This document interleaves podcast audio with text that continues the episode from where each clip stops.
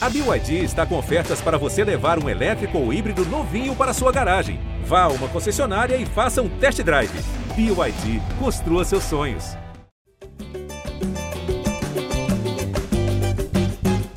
Salve, salve, torcida tricolor! Já dizia o ditado popular: a vingança é um prato que se come frio e molhado. Assim como foi em Caxias do Sul no primeiro turno, também choveu pacas no Rio, mas o alagamento dessa vez foi só de bolas na rede do Juventude no Maracanã. O Fluminense cumpriu sua obrigação, não tomou conhecimento do lanterna do Brasileirão e goleou sem fazer força. 4 a 0 e teve L, mais um gol de Germancano, 34 dele em 2022, e outros de Samuel Xavier, Arias e Michel Araújo. O Fluminense passou o Inter e é o novo vice-líder do Brasileirão, agora com 51 pontos ainda nove atrás do Palmeiras, que venceu o Atlético Mineiro no Mineirão. Como fazem falta aqueles três pontinhos que ficaram naquele polo aquático, hein? Bom, eu sou o Thiago Lima, ainda cobrindo a vaga do Edgar aqui, tal qual Martinelli faz com Nonato. Está começando agora a edição 244 do podcast GE Fluminense. Hoje aqui comigo um convidado que andava sumido do podcast, mas está sempre presente na sul do Maracanã. Marcos Felipe, editor do Futebol Internacional do GE. Bem-vindo de volta, Marcão. Estava lá ontem? Salve, Thiago. Salve, salve todo mundo aí. Pô, prazer estar de volta. Estava lá ontem. E detalhe, estava com essa pessoa que você citou antes aí, que você tá, tá, tá jogando no lugar dele, né? Edgar. Edgar estava lá do meu lado.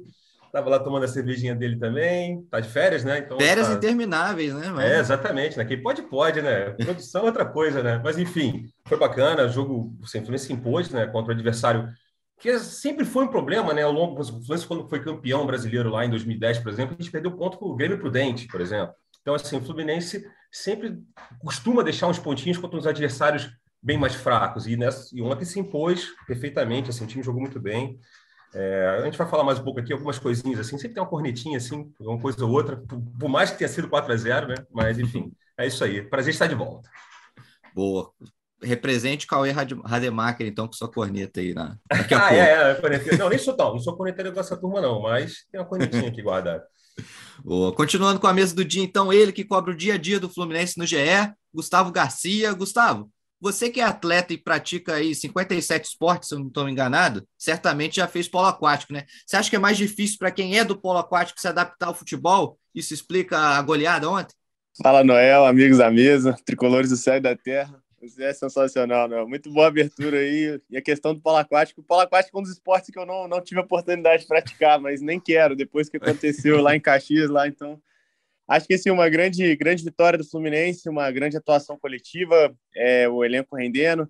Podem alguns dizer que ah, não, não, não era um grande adversário, mas o Fluminense, até muito bem ressaltado pelo Marcão, por muitos anos sofreu com essa síndrome de Robin Hood, né, de tirar pontos dos mais fortes ali na tabela e perder para os últimos colocados. Isso não aconteceu ontem. Acho que foi uma re resposta importante também após essa pausa.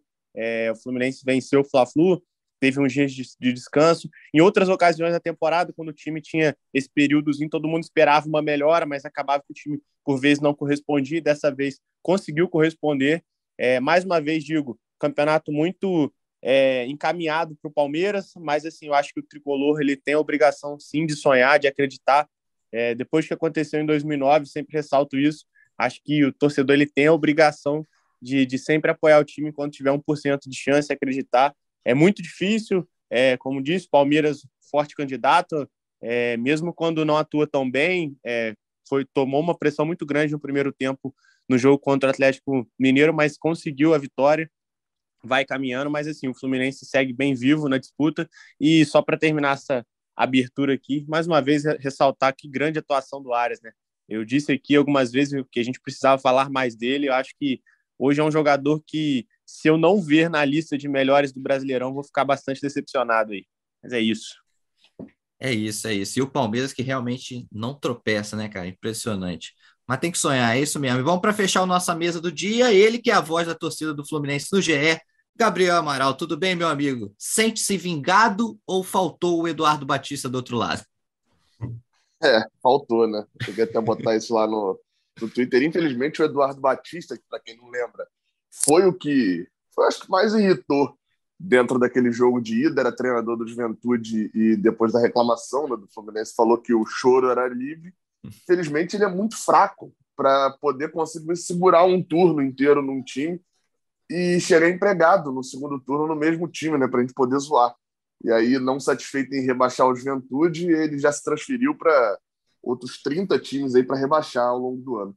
É, eu, eu só ia destacar da abertura aí que você falou que está substituindo o Edgar, tal qual o Martinelli faz com o Nonato.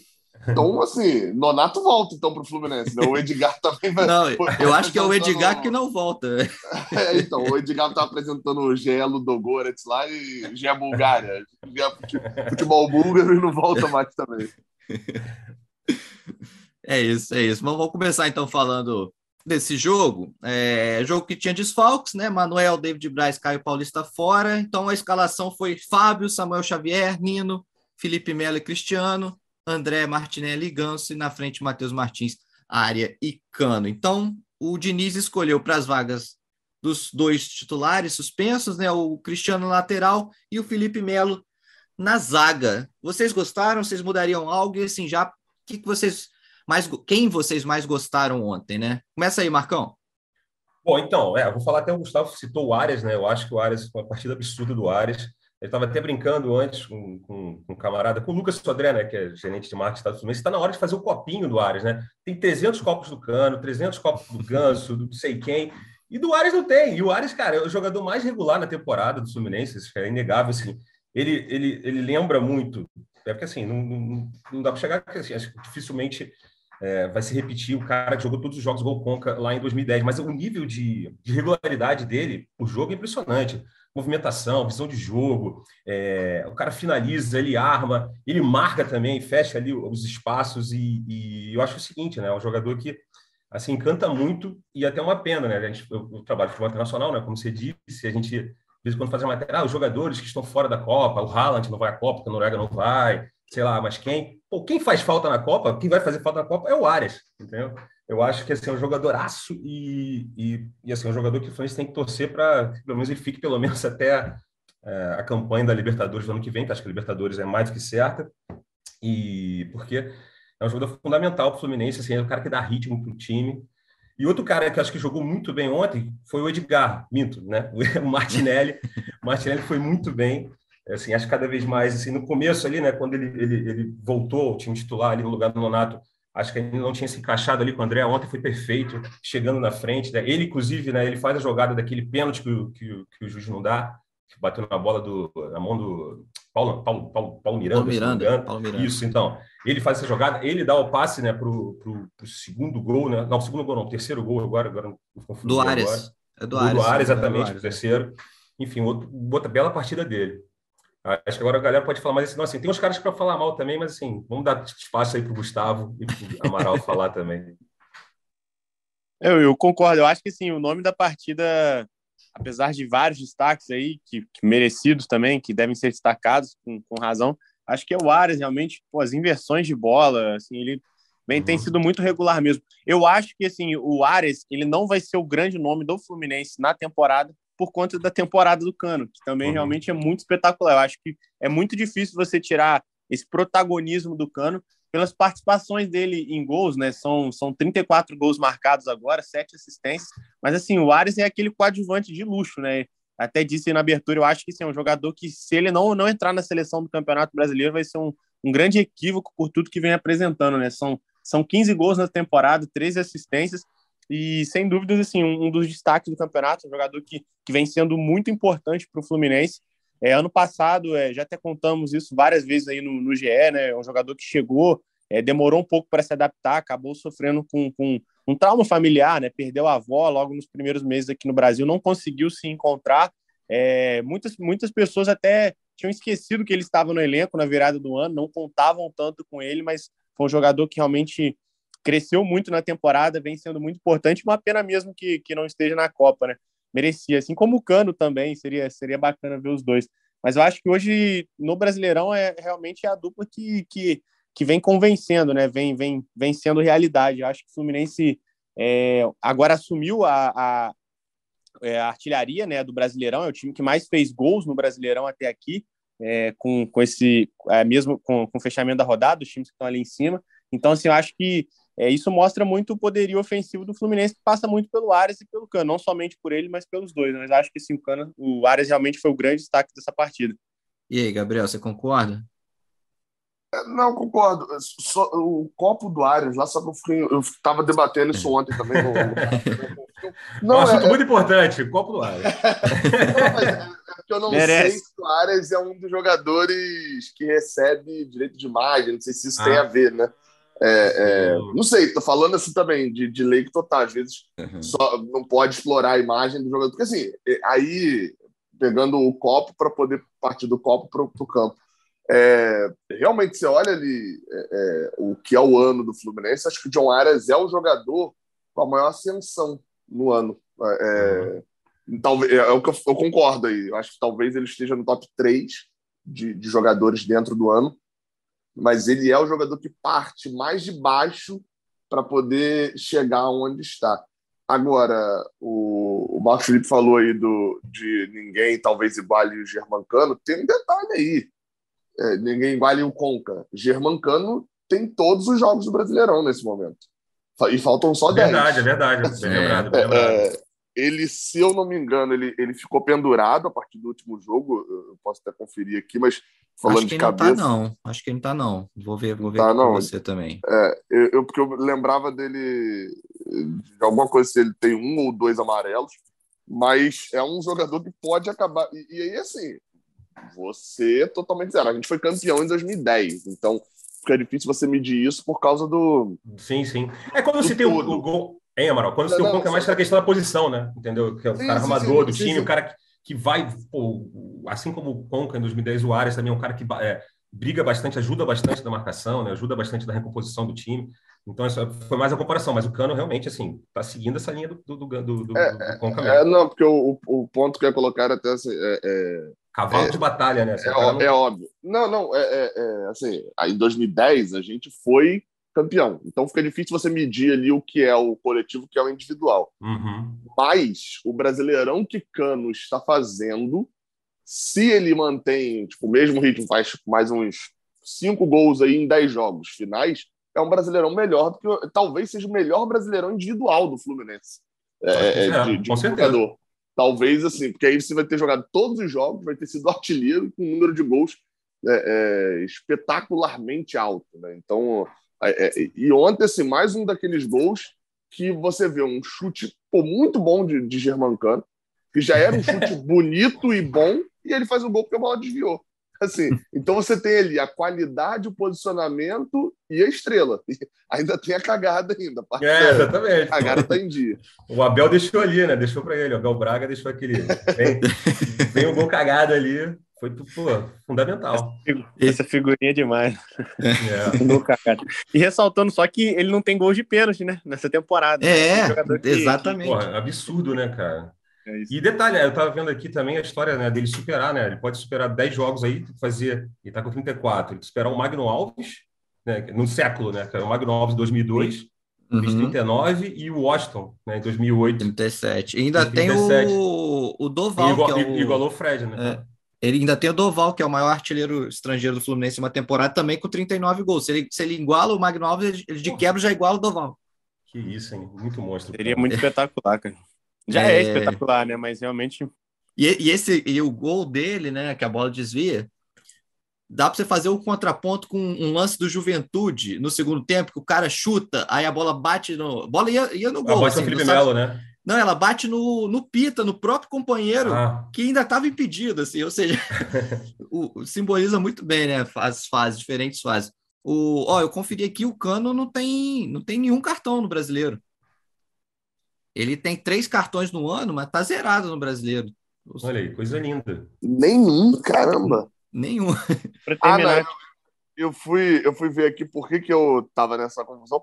É porque entraram uma série de jogadores estão pendurados nesse momento agora que não, não estão, são titulares. Fábio, uhum. Samuel Xavier e John Arias. É John Arias que tomou o segundo amarelo e tá ali pendurado agora também. Caraca, nenhum. Então, assim, acho que é, é, é não é alguma coisa que você consiga cravar, né? Mas até pela conduta ali de Germancano, é meio que do tipo, se ele não se machucar ou for poupado, né? O que também Quem não faz fala isso, Gabriel? Quem fala isso? É. Não, não, não. Eu digo assim, eu digo, eu digo porque é, é, por cartão, é, é, se o cara não toma nenhum cartão em 28 jogos, você imaginar que ele vai tomar 3 em É. 10, é muito difícil. Então, a, a única chance dele não bater esses 28 jogos é ou ele ser poupado, ou ele, ele, ele se machucar, ou então ele ser convocado né, para a seleção argentina, quem sabe aí. É. É, esse, é, esse é difícil. Acho, eu, acho que é mais, eu acho que é mais fácil a gente ser campeão brasileiro. Inclusive, eu Não, acho dá- que tem é, chance. Não, dado, dado, chance. 3% são 3%. Pelo menos foi dado o físico, o físico de Germancano, eu acho que é mais fácil ele ser convocado para a seleção argentina aí, dessa- dessas opções que eu citei. É, um- Pô, mas 3% outra- já tá melhor que em 2009. Já tá muito Pô, é? melhor. 2009 Exatamente. tinha um, então. Tá lindo. Exatamente.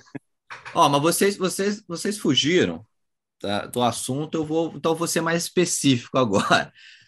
Cristiano Melo. e Felipe Melo. Boa. Vocês, vocês ficaram temerosos quando viram Felipe Melo na zaga ontem?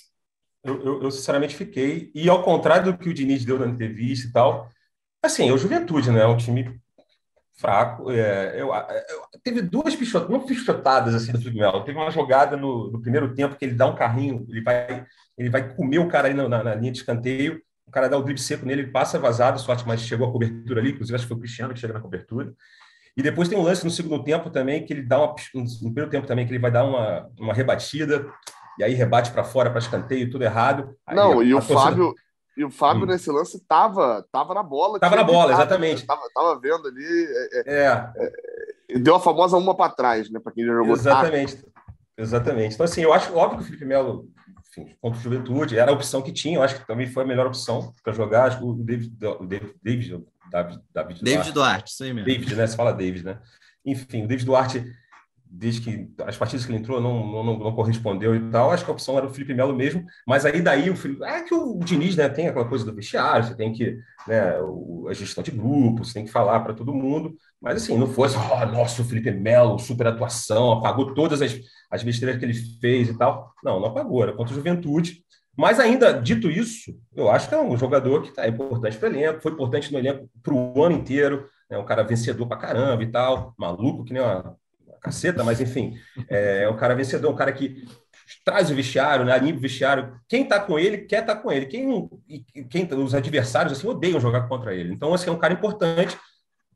Pensando no futuro, aí que é a questão, né? Eu não sei, eu acho que o Amaral deve saber, o Gabriel, o, o Gustavo também, o contrato dele, eu não sei se termina esse ano. Não, É vai um até o ano que vem. Aí, que é, vem. então, é, é essa que é o, é o grande problema, né? Esse que é o, é o fator, entre aspas, assim, Matheus Ferraz, né? É o, talvez seja o novo Matheus Ferraz aí do Fluminense, que é um jogador que caro, que, que você deixa de ter outros jogadores ali para compor o elenco, para melhorar o elenco, para dar mais opção para o elenco. E é um jogador né, que é muito, vai ser muito para momentos, é, chá, é, momentos específicos. Ó. Um jogo contra um adversário mais fraco, que precisa que só sobrou ele de opção, ou um jogo pontual para entrar ali faltando cinco minutos para segurar, para dar porrada, não sei. Então, assim, um jogador muito caro para ter só isso, né? Eu acho que valeu esse ano, mas aí tem mais esse outro aninho de contrato. Eu acho que já é demais, mas aí é um problema do Mário Bittencourt. É, Ô, Gabriel, É, você, você acha que o, o, o que o David Duarte entrou e mostrou no segundo tempo explicou a escalação do Felipe Melo? Pô, cartão, então, cara. assim, Fluminense estava ganhando de 3 a 0 e conseguiu tomar um cartão amarelo. O David É, ele, aquela entrada ali foi bem precipitada. Eu, eu, eu fico pensando assim, é, é complicado porque não dá para dizer, eu acho que, que que explica, porque eu acho que eu tenho uma crítica a quase todo mundo que entrou, exceto o Michel Araújo. Então, não, não sei, mas é, é, é, a minha crítica, né, só para também não deixar passar, é, é de que todo mundo entrou muito abaixo na rotação. Era, era um jogo que quem estava jogando ali estava numa rotação alta e parece que quem foi entrando entrou para administrar resultado e não para conseguir uma vaga titular.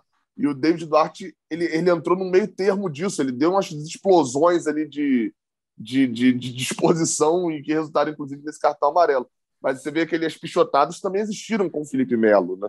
É, é, Uhum. Essas que, o- que o Marco falou, ainda teve mais um ou outro ali de um lance que ele disputa, ele meio que ganha a frente, enfim. Mas David Duarte é um cara que vai ter que ganhar tempo, cara. Não tem boa. Assim, eu, eu tô achando ele. é, é, pô, você, você. Ele veio do Goiás, onde ele era o zagueiro, principal zagueiro. Ele jogava, tirando um ano que ele sofreu uma lesão no joelho, ele jogava 40 partidas no ano, enfim, 30 e pouco. Então, ele era um cara que joga. Ele vem pro Fluminense e ele deve ter, tipo, 10 partidas no ano, mas na realidade, realidade mesmo, ele não tinha nenhuma. Ele está uhum. jogando 5 minutos, 2 minutos de lateral direito. Enfim, eu, eu não duvido, tá? O, o, ontem, de novo, ele estava escapando pela direita. O Diniz vai improvisar o David Duarte na lateral direita. Escuta o que eu estou te falando. Se Samuel Xavier, Samuel Xavier é outro que está com, com dois amarelos. Se o Samuel Xavier ficar suspenso, for um jogo que ele precise defender, tipo, fosse contra o Galo agora, ele bota o David Duarte por ali. Eu não duvido de nada, não. Mas, então, assim, eu, eu, eu acho meio, meio difícil eu, eu falar, pô, olha aí, o David Duarte entrou, não jogou nada, tinha que ser Felipe Melo mesmo, por causa dessa questão de, de quem entra e quem joga de início. Agora, Cristiano, eu acho que esse abraçou a oportunidade. Assim.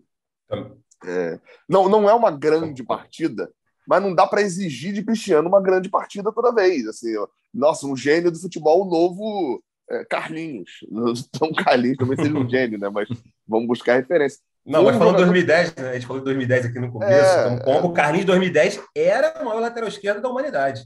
Do, do, de todos os tempos. Jogou muito. Jogou 2010. Eu, é, eu, aquela, eu aquela direitinha do Carlinhos, porra. Muito pensando quando, quando se é. restringe assim, eu fico pensando se, tipo assim, pô, tem um, algum outro que não é humano, que era um lateral esquerdo melhor. Porque assim, quando restringe na humanidade, é que provavelmente tinha, sei lá, um cachorro que era um lateral esquerdo melhor do que ele, alguma coisa. Enfim, o, o... Eu, mas voltando, então o Cristiano acho que ele se abraçou. Difícil é tirar o Caio Paulista da lateral esquerda, né? O Diniz gosta muito, né? Eu, eu achei o Cristiano bem detalhe. Deixa né? meio aberto. E ele, ele tem uma coisa que o, o Caio Paulista não tem, ele chuta, né? Teve um chute no primeiro tempo que tirou, acho que o goleiro pegou lá no cantinho, né? Que ele, ele foi, foi pro meio. Acho que foi direto falou, para fora. Exatamente, ele falou do Carlinhos. Ah, muito perto. Ah, foi para fora? Foi passou a gente a trave ali. Então, não, assim, o, pro... o Caio Paulista é um jogador. O Caio Paulista ele... chuta. O problema é que ele chuta. Não chega. Eu, eu, eu, gostei, eu gostei do primeiro tempo do Cristiano, assim, do jogo como um todo, mas eu acho que mais no primeiro tempo foi mais participativo. Ali teve esse lance mesmo ressaltado. Ele faltou um pouquinho de sorte ali nesse chute, arriscou de fora. Acho que isso é importante também em alguns momentos. Ele já tinha tentado contra o Flamengo também, lembra? Aquele Sim. chute também contra, contra o Flamengo também. É mesmo. Isso é importante, né? Uma hora entra e pode decidir, define. É, achei que assim, no segundo tempo acabou caindo um pouco. Deu para notar pela transmissão, não estava no jogo, né? Tava trabalhando é, de casa ontem, mas assim, deu para notar que o Diniz estava cobrando muito ele, né? Todo momento mesmo, mas acaba sofrendo mais quem está ali na, naquele corredor esquerdo ali, no, quando, quando o jogo está para o lado de cá, que o Diniz consegue argumentar mais. Então, assim, o Diniz cobrou muito ele, mas também querendo a evolução do jogador, acho que é natural. Mas assim, achei que foi, foi legal o primeiro tempo. Eu acho que assim, o Felipe Melo, é, é fácil falar isso depois que o jogo acabou, né? Mas é, foi uma decisão sem acertada, até pelo que o David Duarte mostrou, né? Um jogador que vem de lesão, também ficou um tempo parado, não vem tendo sequência na temporada. E eu acho que sim, o Felipe Melo, por mais que não tenha sido espetacular, brilhante, talvez tenha sido a melhor atuação dele aí em muito tempo, talvez depois que voltou aí da lesão, no, daquela questão do Campeonato Carioca, ele acabou ficando de fora, teve que fazer cirurgia. Talvez tenha sido ali a, a atuação mais segura dele, né? Vinha de muitos erros, vinha sendo muito contestado. Mas, assim, quando o Diniz defende na coletiva e fala, eu até entendo, assim, o papel realmente do Felipe Melo, né? De ser esse jogador que, que compõe o grupo que abraça, que é um dos líderes, que, que incentiva, que motiva e que, que defende a camisa, né? Acho que por muitos momentos o Fluminense sofreu por isso, de não ter um jogador que, que vestisse a camisa do clube. E dá para ver que o, que o Felipe Melo está vestindo, né? Por mais que não tenha é, não venha conseguindo ter um desempenho tão grande no, no gramado, né? Acho que nesse extracampo vem sendo fundamental. Isso é suficiente para sustentá-lo aí por mais uma temporada, igual a gente questionou aqui, o Marcão falou também. Acho que precisa ser avaliado, né? Acho que esse fim de temporada, ele tendo mais sequência, acho que vai ser determinante. Mas acho que muito difícil o Fluminense romper esse contrato aí. E ele já até deixou claro em alguns podcasts que tem a intenção de jogar mais o ano que vem se aposentar, né? E assim, terminando no clube do pai, acho que para ele seria especial mas assim, acho que ele tá devendo, sim, acho que até na parte física, por mais que seja um jogador que se entrega muito, ele vem sofrendo com essa, com essa parte física, com a idade e tudo mais, mas assim, é um jogador que, que mostra que vem batalhando. Eu acho que assim, foram, foram decisões acertadas. Ah, o adversário não era o mais qualificado, não era. E, e acho que o placar também ressalta muito é, o que foi a, a covardia que aconteceu naquele primeiro jogo, né, no polo aquático. Mas assim, acho que é aquilo, tá na Série A, é, todo time é perigoso e o Fluminense fez o que tinha que ser feito. E dentro das possibilidades, acho que o Diniz acertou sim. Vocês lembraram aí o chute do Cristiano? É, ele também participa do primeiro gol, né? Ele que cruza a bola que, que, que, acaba sobrando no, nos pés do cano. Né? Se eu não me engano, é o Nogueira, Nogueira que tira de cabeça na área. Nogueira, Nogueira é ex-fusão, né? É, de... é, vou, vou, Ainda vou bem que é ex, né? É o famoso, graças a Deus, é ex. Não vou falar o apelido aqui do, do, do, Nogueira, não, né? Mas, enfim, então a galera não, lembra do apelido do Nogueira. É, e era o Martinelli disputando lá na área. Era lá o Martinelli na área, disputando é. de cabeça. Então, o Martinelli apareceu muito, né? Outro jogador que eu acho que, assim, a gente precisa falar, que o gente falou do Arias, só para pontuar, a gente falou de lateral, falou do Carlinhos, é o Samuel Xavier, né? Jogando um absurdo, aparecendo na frente, né? Fazendo gol finalmente, deve aquele, o jogo contra, foi, que ele meteu 70 bolas na trave, contra o Havaí, é, que ele, pô, chutou a trave, né? Fez a festa lá, negócio de cartoleiro, não sei se é na ponta a ponto, mas enfim. Ontem ele fez o gol, jogou muito bem, aparecendo na frente, assim, um lateralzaço, eu acho que o Tite aí tinha que pensar realmente, reavaliar aí, se podia levar um quarto o lateral direito aí, ficar nessa coisa de não levar lateral direito, levava ele. E um turno depois, né? Se você pensar aí nos gols, ele fez um ah. gol, ele fez o gol, ele fez o gol contra o Atlético Mineiro e um turno depois fez gol de novo contra o Juventude, né? Porque joga contra o Galo agora, no, no próximo sábado, fez o, o, um gol e depois um turno inteiro voltou a marcar. Ele está muito bem, muito bem o Samuel Xavier, assim, é é um cara que é, é aquela coisa, o fator Diniz, né? Por isso que eu acho que o Diniz é um técnico importantíssimo para o Fluminense, por mais que ele tenha os problemas, enfim. Mas é um cara né, que consegue é, pegar um jogador que estava entregue, né? Muita gente estava em dúvida se o Fluminense tinha que contratar um lateral direito, era o Calegari, o Calegari não dava, o Samuel Xavier também não dava, enfim, ele conseguiu é, voltar a ser um lateral como era aquele lateral do Ceará, até melhor um pouco, assim, mais experiente, né? Mais participativo, enfim, jogando muito e acho que o, é, o Diniz é, é fundamental. Eu acho, eu acho que é, então, assim, realmente eu não tinha parado de pensar nisso. Eu acho que Samuel Xavier é a grande recuperação de Fernando Diniz. Porque, assim, muito se fala hum. de, de Ganso. Ganso já estava bem com a Abel. Já tinha sido titular, por exemplo, na final do Carioca. Enfim, já, já tinha, já estava na sua crescente. John Arias também, Abel. Germancano foi linear o ano inteiro, fazendo um gol direto. Eu acho que a, a maior ascensão ali, a maior uhum. recuperação de Fernando Diniz é o Samuel Xavier. Com certeza, com certeza. Eu esperava, eu esperava que ele fosse fazer algo com o Calegari nessa linha, de repente, o Calegari jogando no meio de campo, mas assim, isso é, isso é uma questão de início também, né? Um cara que acho que ele, é, é, ele roda muito pouco time. Você até disse, né, das substituições. Não foram legais as substituições ontem, eu acho que outro problema ontem, não problema, né? Mas demora muito a substituir, né? O jogo chovendo, o jogo pesado, já estava 3 a 0 ali com 15 minutos já e ele só vai substituir lá aos 30, né? Quando começa a fazer as primeiras mas acho que Mas acho que isso é escolha. Eu acho que isso é escolha. É, é, aí é Não, sim, é o estilo dele. Eu acho que de repente é... poderia rodar mais o time, dar mais então, cancha para um outro jogador. Só que o que, que ele pensa? Qual que é o pensamento inverso? Aí, aí é o que eu falo que é difícil assim. É, é, é a minha escolha versus a escolha dele. Não tem, para mim, não, tem certo ou errado.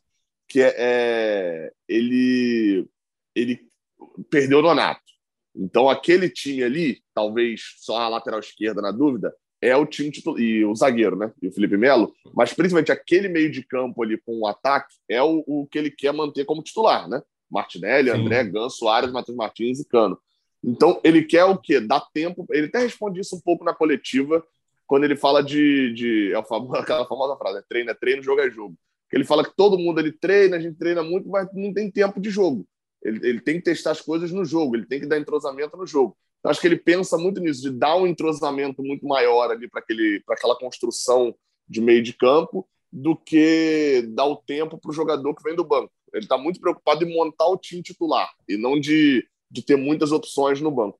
Assim, e aí, não, é, não, 10, eu... 10 jogos, talvez valha mais a pena você ter um time titular quase nota 10 e um banco nota 6 ali, né? não de qualidade individual, mas de, de, de, de, de junção de time mesmo, do que você tentar equilibrar os dois, né? Porque assim, a chance de desfalques agora no final do ano ela vai reduzindo, porque é, é, enfim, faltam menos jogos, né? E um tempo uhum. menor. É, é, uma escolha, assim. Eu não gosto muito dessa escolha no início da temporada, mas mais para o final da temporada, aí eu prefiro essa escolha de manter um time titular mesmo ali, porque você precisa ter o melhor time titular possível. Né? É. Não, sim, eu acho que sim. Eu acho que às vezes ele demora, alguns jogadores destoam bastante. O Matheus Martins ontem, o Matheus Martins ontem destoou, é normal também, né, pela idade, né? É, ele, vai, ele vai ter essa, essas oscilações.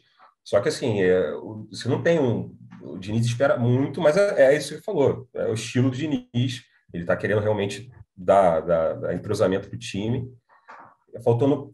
Acho que esse, essas trocas faltaram mais um pouco, é o que você falou, um pouquinho antes, né? antes do jogo contra o Corinthians, ter rodado um pouquinho mais o time, teria sido interessante para quando chegasse naquele jogo do Corinthians, você ter é, jogadores como o Iago com mais rodagem, por exemplo, que não tinha na, na, ocasião. Acho que faltou ali, mas agora tem isso também. Falta poucos, poucos jogos para acabar o campeonato e é, realmente pode seguir uma linha. Só acho que ainda ontem, 3 a 0 pensando. É, eu ainda acho que os 3% são uma grande chance, e ainda o jogo do Palmeiras, ainda não, não tinha, quando o jogo foi se acaba ali, quando está rolando o jogo, o Palmeiras ainda estava ainda a, estava né, ficando a seis, sete pontos do Palmeiras, o Palmeiras ainda não tinha ganho. Então, naquele momento, eu falei, porra, podia ter trocado aqui para, de repente, descansar para sábado, jogo pesado, enfim. Mas é a escolha do Diniz, é isso que você falou, você pontuou perfeitamente. E eu acho que vale, assim, é, o Diniz, é, a relação custo-benefício do Diniz e as, e as escolhas deles, a, a, a, teimosia dele em algumas coisas, é, é, é normal. E, e, graças à teimosia, muitas outras é, valências do time surgem graças a essa teimosia do Diniz. Então, acho que é, no saldo tá bom para caramba, tá mais que positivo.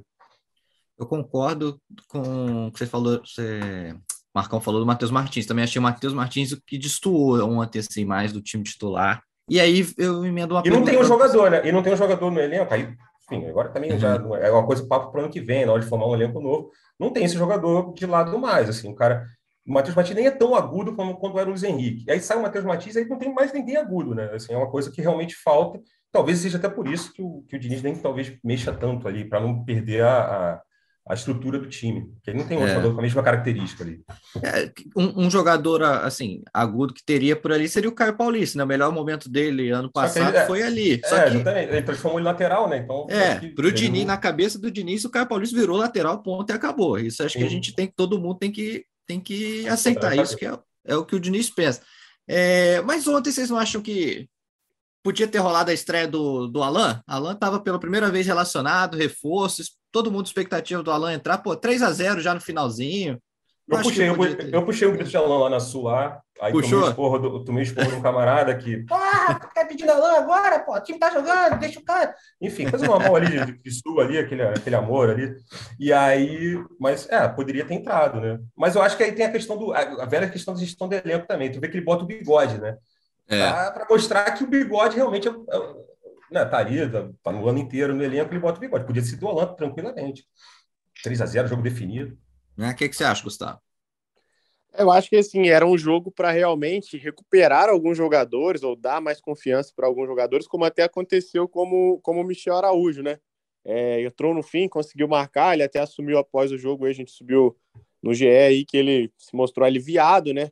Por ter marcado o gol, se sentiu culpado pela questão da eliminação na, na Copa do Brasil, naquele primeiro jogo contra o Corinthians, em que ele acaba errando na saída de bola, o Corinthians empata no Maracanã, enfim. Mas assim, eu acho que ele podia ter dado sim oportunidades assim ao Alan, 3 a 0 no placar, depois 4, pelo menos alguns minutinhos ali para o jogador começar a se reacostumar, eu diria assim, né, com, com o gramado, com a torcida. É um jogador que vem de um tempo muito longo aí sem atuar, sem até chegou a fazer alguns jogos pela seleção chinesa no fim do ano passado, início desse ano, mas assim que não, não conseguiu ter uma regularidade nos últimos anos. Então, assim, eu acho que é o momento de começar a soltar, né? E a torcida está nessa expectativa, né? Assim, eu acredito que, que ele possa assim, ainda somar é, nessa temporada, mas por tudo que ocorreu, questão de lesão, demora na, na questão do contrato dele, de vir da China, enfim, nos documentos. Eu acho que é um jogador que o Fluminense conta mais para o ano que vem, mas seria ideal ele já virar o ano também com uma confiança, com, com sentindo o prestígio da torcida, o carinho da torcida. Claro que já teve isso na chegada, mas assim, estando dentro do gramado, né? Eu acho que era uma oportunidade para isso, para ele até testar mais peças ali, dar mais oportunidades e resgatar a confiança, como aconteceu ali com, com o Michel Araújo é aquilo, né? Eu acho que o Diniz, ele, ele até citou isso na coletiva, não sei se a pergunta foi do, do próprio Gabriel aí, e ele fala isso, né, da questão de, de mudanças e tal, que ele tenta empregar é, no jogo que ele faz no treino. E quando o jogador responde no treino, ele coloca para jogar, mas que o jogo é diferente aí do, do treino e que, assim, muitos jogadores têm um tempo maior para conseguir assimilar a ideia dele, né? Que realmente é um estilo de jogo diferente, né? Ele emprega esse, esse estilo de posse, de troca de passes curtos, de saída com troca de passes curtos. Então, assim, eu acho que é uma adaptação realmente, e muitos jogadores talvez ainda não estejam preparados para isso. É, aconteceu com o Michel Araújo de, de, entrar, conseguir duas assistências em poucos minutos, logo depois entrou nesse jogo contra o Corinthians, acabou errando na saída, isso custou caro para o Fluminense de certa forma, de não conseguir levar uma vantagem melhor para São Paulo, mas não que a culpa seja do Michel Araújo também, acho que é uma culpa coletiva, mas era uma partida para isso, né, para testar jogadores. Ele conseguiu isso com o Michel Araújo, podia ter sim testado o Alan também. O, o Gabriel, essa pergunta foi sua, né, para o Diniz na coletiva? Foi, foi, foi, foi sua, né? sobre, sobre a dificuldade, porque acho que na transmissão falaram que ele que ele estava gritando muito com o Cristiano, né, na, uhum. na, na, na, beira do campo ali. Até vi ele falando algumas vezes, mas a gente lá de cima não ouve, não, os gritos. E aí era, era justamente porque assim, a impressão que dá é quando o Diniz acha um time titular, ele segue tanto tempo com esse time, se ele perder uma peça, ele tem uma dificuldade imensa para poder ter dois, três, uhum. quatro jogos. Né? E aí foi o que ele falou sobre, sobre a dificuldade de colocar Martinelli e o momento que foi. Que ele perde no Anato na quinta-feira, tendo um é. jogo no sábado e, e, a outra decisão já na outra quinta-feira, né? E aí acaba criando essa dificuldade. Aí é onde ele fala também de que, por mais que o jogador se escale no treino, ele precisa é, é jogar, porque não é a mesma coisa o treino do, do, do jogo. E o, e o Diniz até usa o exemplo do Nonato, falou, ah, no início também o Nonato a gente vai dando mais confiança para o cara começar a encaixar no time, porque o Nonato também não era do time, né, e foi encaixando. E você, você reparou uma escorregada que o Diniz deu nessa resposta, quando ele fala, ah, ano que vem a gente não vai ter esse tipo de problema por causa dos intervalos dos jogos, aí, aí depois ele escorrega. igual que fica. É. depois ele fala, ah, não, se as coisas caminharem para continuidade, mas eu achei que ele deu uma derrapada ali, uma escorregada. Teve três ali, é porque aí eu não reli a entrevista, então fui só ali na hora assistindo. Teve três pitadinhas assim que, que, que me chamaram atenção. Essa dele falando do ano que vem, como se, tipo assim, contrato é. renovado, etc o momento em que ele fala do Felipe Melo, eu achei ele muito cheio de dedo para falar de um 2023 de Felipe Melo, falando muito sobre encerramento de carreira, sobre alguma coisa desse tipo. Achei um dedo muito grande ali dele falando. E o outro é que ele meio que fala que, assim, para mim foi um tom acima do que é padrão sobre disputa de posição na lateral esquerda, de que ele vai ver quem vai jogar e tá, enfim. É, é porque, óbvio, né, ele poderia falar isso, ah, não, não tem titulares, são 20, 25 jogadores brigando posição, mas acho que na hora que ele fala de Caio Paulista e Cristiano, ele, ele deixa muito em aberto. Enfim, talvez uh, duas aí, sou... três, Boa... tá errado, mas acho que é por aí. Mas se você tiver certo nas três, são, são boas, boas notícias, não, boas. Um, é, ele não, renovar então... é, é, fundamental, não tem acho que nem que discutir. Né? A, relação, é aquilo que eu falo assim, com alguns camaradas que uns camaradas mais velhos, assim, que barra, ataque de bola, aquela coisa toda que a galera fica naquele, naquele velho papinho, naquele velho mimimi. A questão é que a relação do. Hoje, você não teria, o Fluminense não teria condição financeira de trazer nenhum técnico melhor ou no nível do Fernando Diniz. Talvez, sei lá, o Voivoda do, do, do, do Fortaleza. Tirando ele, não tem outro técnico que o Fluminense possa contratar não, com dinheiro, enfim, do, da situação financeira do Fluminense. Então, renovar com o Diniz é fundamental ele vai pela primeira vez, né? ele fez, na verdade, em 2019, ele conseguiu formar um elenco, só que depois desmontaram, né? Saiu o jogador, saiu o Ibans, saiu o Luciano, saiu o, o Pontinha, que fugiu o nome Everaldo. agora, é, é, Everaldo, mas ele formou aquele time com muito menos dinheiro e era um time que foi super competitivo no primeiro semestre, aquela coisa toda. Agora, com, entre aspas, mais dinheiro, então, assim, é fundamental, acho que ele formar esse elenco, buscar, né, essas é, essas peças que às vezes faltam, né? Lateral esquerda, não tem lateral esquerda, ele teve que inventar um lateral esquerdo. Então, procurar essas peças. A outra coisa que você falou, a questão do Felipe Melo, foi que eu falei também. Eu achava que é, ele jogou muito assim, a, entrevista dele pareceu ser muito para aquela coisa, né? De, de, unir elenco, de mostrar que, pô, estamos juntos, Felipe Melo é, é importante e tal, mas que, na verdade, é um jogador que não, não, tem como ser tão utilizado mais. A gente falou mais aqui, mais cedo né, aqui no podcast, né, antes a gente falou sobre isso. É um jogador para momentos pontuais. E a terceira, a terceira questão do lateral esquerda é isso também, que a gente acabou de comentar. O Cristiano foi bem e é, um, é mais uma opção, né? Você tem um cara ali que eu acho que chega, dá mais opção para o chute ali, ele aparece mais para chutar do que o Caio Paulista. Então, acho que são, são três ótimas impressões suas que tomara que o Diniz né, aconteça isso aí mesmo. E a impressão do Michel Araújo? Porque o Michel Araújo, assim, ele foi o, ele é o terceiro gol que ele faz pelo Fluminense, mas o segundo em jogos oficiais, né? Porque um tinha sido um amistoso contra o Botafogo. Aí, você pegar esses dois jogos oficiais que ele marcou, os dois foram foram no dia do aniversário dele, é, em, em, dias de por 4 a 0 né? Em 2020 foi sobre o Curitiba, no, no Engenhão, Newton Santos. E, e em dia de, de, estreia de terceira, de terceira camisa. Isso é, é muita superstição ou para o Michel Araújo poder entrar? Ou, ou, vocês acham que ele merece mais chances de entrar mais cedo nos jogos? Ah, eu sei que todo dia 28 de setembro ele é. tem que estar em campo, cara. Porque o Fluminense vai ganhar de 4 a 0 e ele vai fazer gol. Então, que isso, isso tem que ser mantido para os próximos anos. Eu gostei da atuação dele, né? Entrou, fez o gol, acho que foi importante. Mais uma vez ele tendo oportunidade no fim, já tinha conseguido fazer isso com aquelas duas assistências em poucos minutos. Acho que sim, ele precisa realmente de, de mais rodagem, né? Mas o Diniz até também falou isso na coletiva, né? É difícil você conseguir dar rodagem para alguns jogadores nesse momento do campeonato, em que todo jogo realmente é uma decisão, todo jogo é uma final, e você testar. Ontem, acho que foi ideal pelo placar que já tinha sido construído, o Fluminense com uma vantagem, né? Mas achei, achei importante essa entrada dele e esse resgate também, né? Como tinha até falado.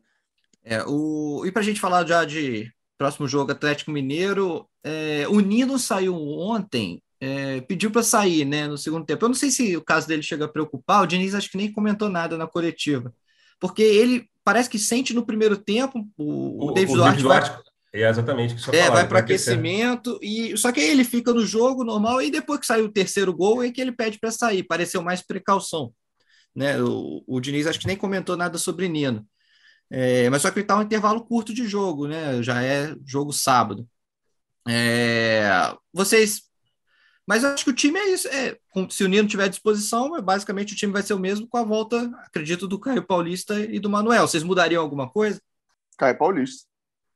Eu, eu deixaria o Cristiano. Que... Deixaria é, o Cristiano?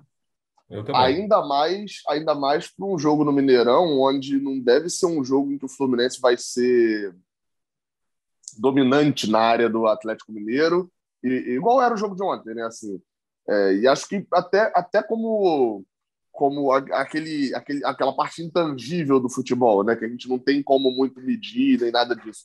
O Cristiano fez a grande partida, talvez, dele, até porque tem um Fla-Flu muito bom que ele vai também, mas a grande partida, talvez, dele contra o Atlético Mineiro no primeiro turno, né? Então, você enfrentar de novo esse time, já tem ali aquele depósito de confiança, ganhando a titularidade. Eu acho que, que hoje, assim, e aí abriria o portal para um outro lado, que é o Matheus Martins disputar vaga com o Caio Paulista, né? Porque a gente passou até rápido pelo Matheus Martins, mas eu acho que eu, eu até fui rever ontem, eu estava comentando sobre o Matheus Martins quando saiu o quarto gol. O Matheus Martins é um jogador que é o retrato do que aconteceu também com o Luiz Henrique, vai acontecer com um monte de jogador, que é quando você sobe um jogador com 18 anos. Assim, é, é, é fato. Você acha que é maravilhoso subir jogador com 18 anos, que joga muito, nossa, como é que não dá chance para ele? Assim, subir jogador e dar responsabilidade desse jeito, de ser titular, você vai resultar nisso daí. Jogador oscilando pra cacete, tendo alguns péssimos momentos, péssimas fases e tal, porque ele não foi feita. Não existe o sub-20 à toa. O sub-20 faz parte da formação do atleta, faz parte da formação do jogador. Quando você corta parte da formação, você está cortando parte da base, como diz o nome. Então vai ter momento que ele vai pisar e vai pisar em falso, porque não tem base. Então, é, é, é, vai faltar isso para ele, ele vai ter que adquirir no profissional. Por isso que eu sempre falo, o ideal é você não precisar do jogador da base. É óbvio que isso nem sempre é possível, mas é, é você não ser dependente dele. Você poder incluir o jogador no meio do, do, do, do, do elenco e dando chance aos poucos. Matheus Martins subiu no ano passado, mas nesse ano já virou titular absoluto quando o Luiz Henrique sai. É, e vai ter, vai oscilar ali, vai ter grandes partidas, como por exemplo contra o Coritiba, que ele foi muito bem, vai ter partidas muito ruins, enfim. Mas eu acho que precisa ter alguém disputando a posição com ele. O problema é que o Marrone. Né, é, não dá. Até agora. É, então, é, não foi digno disso. É, o, é o que a gente está falando sobre formação de elenco, né? Formação do elenco. Eu acho que é importante rever essas coisas, né? E pior que o Marrone também é outro jogador que tem mais um ano de contrato, né? Então, assim. É... Salve salvo o filho de Diniz conseguir fazer algum milagre com o Marrone aí, vai ter, vai ter bastante tempo, né? O Marrone acho que seis meses, né? É, é vai até o é, meio, do ano que vem, né? Até o meio do ano que vem. Então, de repente vai que o Fernando Diniz vai ter um tempo, né? Essa pré-temporada agora, em função da Copa do Mundo, no final do ano, vai ser maior. Então, assim, vai ser bom. Acho que isso é outro fator, coisa ótima para o Diniz, para o Diniz continuando, renovar, fazer esse elenco, trabalhar bastante. Então, assim, de repente ele consegue ressurgir, né? Fazer o Marrone ressurgir das cinzas, mas é difícil. Falta o Marrone também até agora também é outro que também nem jogou assim direito também. E nem né? falou é, disso na coletiva mas, também, né? É, mas quando é, entrou é, também não, não Então, mas, nada, mas né? assim, mas assim, é tipo, é tipo eu querer é, querer que ele se destaque jogando dois, três minutos também é complicado. O cara tem 10 jogos Sim. pelo Fluminense. Você fala, pô, 10 jogos, muito tempo. Aí você vai ver, ele jogou 13 minutos contra o Corinthians, com o Fluminense já sendo eliminado. 4 minutos contra o Fortaleza. Aí jogou 3 minutos contra o Cuiabá. 14 minutos contra o Internacional. 11 minutos contra o Red Bull. Tipo assim, ele tem um monte de jogo picotado. O único jogo em que ele jogou mais tempo foi contra o Atlético Paranaense, provavelmente na pior atuação do Fluminense nos últimos tempos. Tô falando que o Marrone tem que ter mais chance, nada disso, não. Eu digo, digo assim, é difícil avaliar até o que o Marrone fez até Sim. agora, porque tem que lembrar do, das contratações que chegaram no meio do ano passado também. Nonato não jogou bem na reta final do ano passado, não foi um jogador que foi tão bem. O John Arias teve a questão extra-campo, mas também não foi tão bem. Chegar no meio do ano já é difícil. Quando você tem pouca oportunidade, fica mais difícil ainda. Só que aí eu entendo o ponto e eu concordo, que é o seguinte: Marrone não recebeu chance direito até agora. E também, no pouco tempo que teve em campo, não fez merecer receber chance também, não. É, então eu, eu acho assim, que o Diniz, a questão do, a gente não vê os treinos, né, não tem acesso à coisa toda, mas ele, o Matheus, é óbvio que é um jogador que oscila, um jogador jovem, né, entrou na, como você disse, entrou no fogo ali quando o Luiz Henrique foi vendido. Eu acho que o Fernando Diniz também, se ele tivesse se ele tivesse um pouco mais de confiança, de repente, no Marrone, acho que teria dado mais oportunidades para o Marrone em alguns jogos desse. Ele não realmente ele não mexe, ele, ele fica, ele mantém o, a base dele ali, mesmo com alguns jogadores destoando, destoando como é o caso do Matheus. Mas assim, e voltando só ao Michel Araújo, acho que o Michel Araújo, uma, uma valência, uma, uma, uma boa qualidade dele para esse time do Fluminense nessa reta final, que ele é um cara que às vezes que falta no Fluminense hoje, ele tenta ali um contra um. Ele é um cara do, do, do drible seco ali, de um drible, que aí você pegando um time mais fechadinho, você consegue né, quebrar, quebrar, quebrar a linha, quebrar a zaga adversária, passar pela, pela defesa adversária. Ele, ele, ele tem isso, esse um contra um, e esse chute também, né? Ontem foi o chute, né? Entrando na área, já ali dentro, pisando na área, mas ele também é um cara que tem um chute meia distância, então acho que é um cara importante nesse elenco, pensando em, em, mudar, né? É um cara que entra e dá uma, uma, coloca alguma característica diferente que não tem muito, né? Não tem muito, que a gente falou, Marrone, não tem muitas opções no elenco, ele dá essa opção diferente. É, eu, eu tô na, na dúvida com vocês, agora que vocês falaram sobre a questão da posição lateral esquerda, se o Diniz mantém o Cristiano ou não. Porque o contra o Palmeiras, né, que também era um jogo contra um adversário que tinha um ataque forte, ele opta pelo, pelo Cristiano por ter mais poder de marcação do que o Caio Paulista. Né? De repente, ele pode manter sim, o Cristiano lá no Mineirão. Vamos ver, vamos ver. É... Galera, vamos chegando ao fim aqui de mais uma edição do podcast, eu, eu queria me despedir de vocês é, com uma pergunta para os três.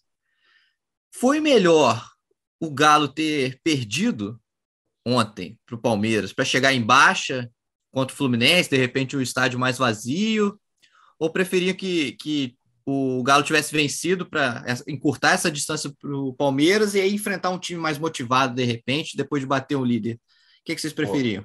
Não, cara, o Atlético vencendo. Eu acho que, eu acho que assim, é, é, o futebol é aquilo. É, é ilusão também é importante manter. Imagina, a frente fica seis pontos do Palmeiras, por mais que ah, o Palmeiras seja um time difícil de ser batido, tem um elenco é, maravilhoso, parará, parará, parará, parará, e, e, vai pegar o Botafogo no final de semana, que não ajudar muito, né? provavelmente. E vai Botafogo em casa, no geral.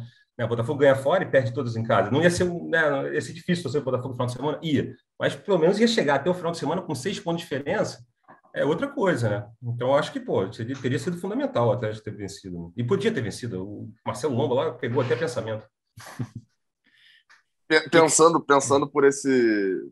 Tirando o lado da tabela, né? Pensando só no, no jogo. Tipo assim, como se fosse só o jogo contra o Atlético, não importa o Palmeiras, né? É, eu diria que não. Assim, eu acho que foi bom do jeito que aconteceu mesmo. O, o, o Galo chega perdendo, porque a torcida ela tá bem impaciente, bem impaciente mesmo, assim.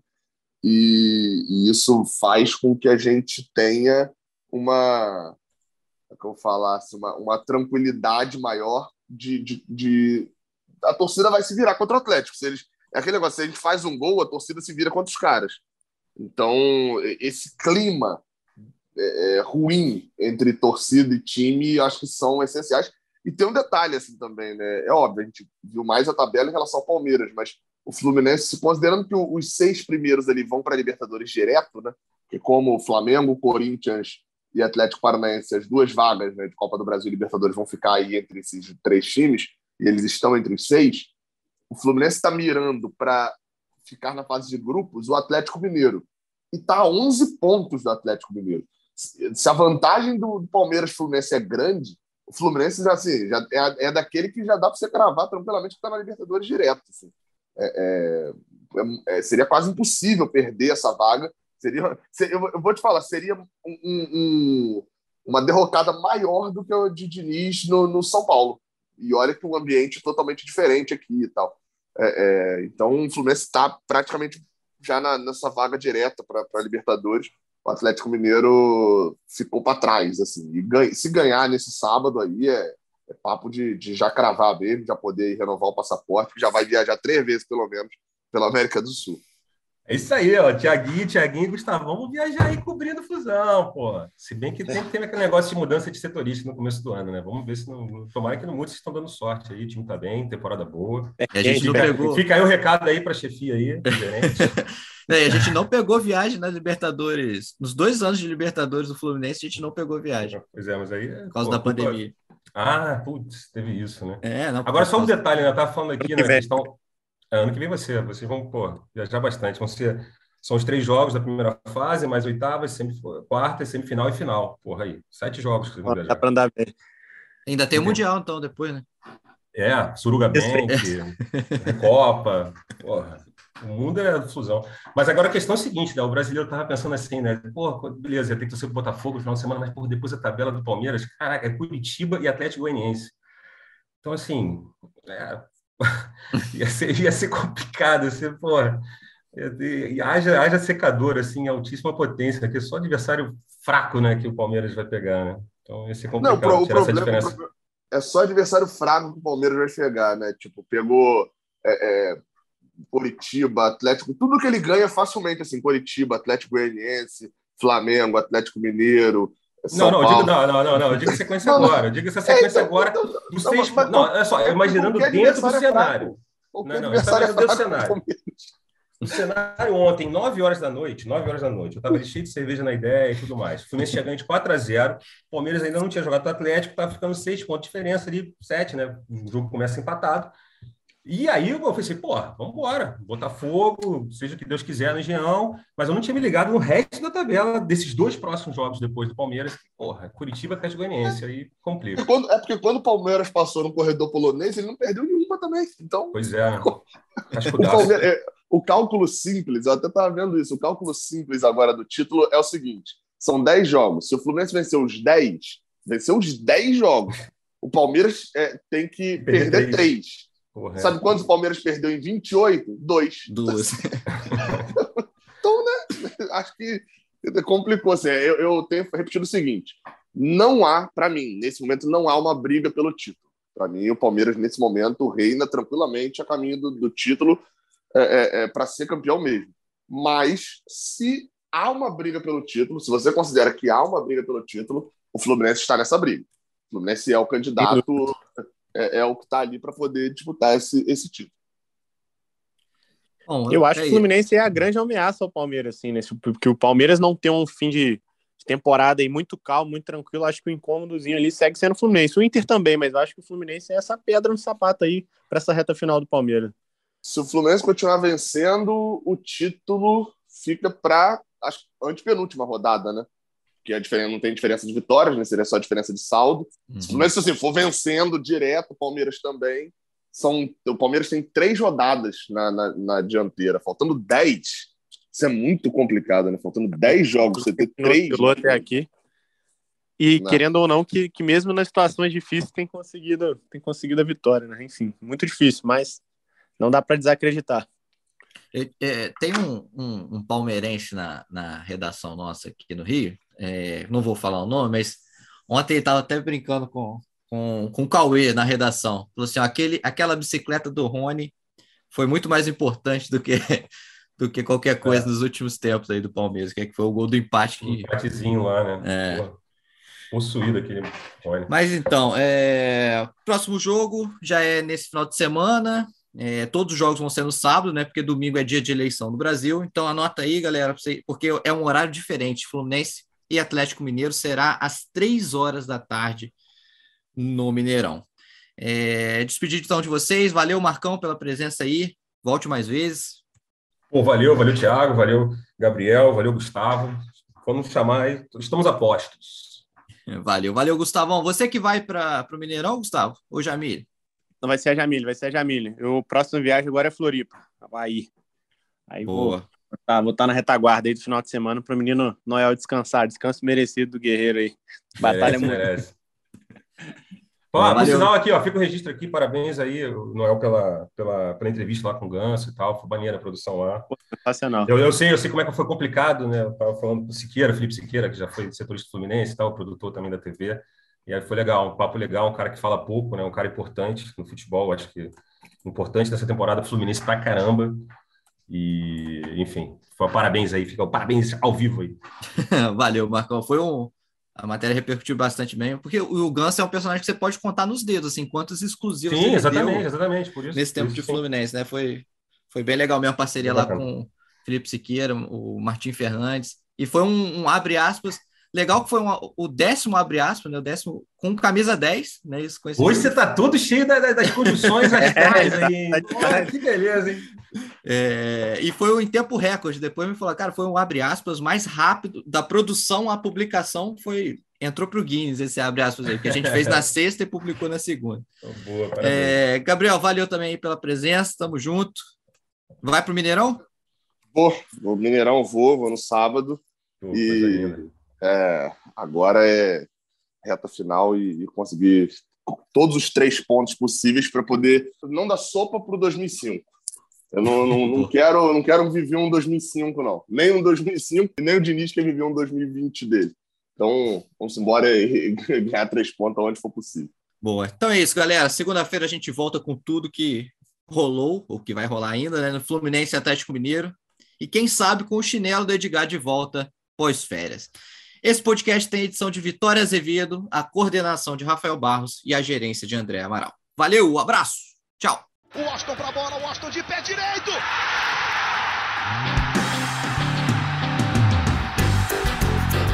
Sabe de quem? Do Fluminense! Do Flusão, do tricolor das Laranjeiras. É o GE Fluminense.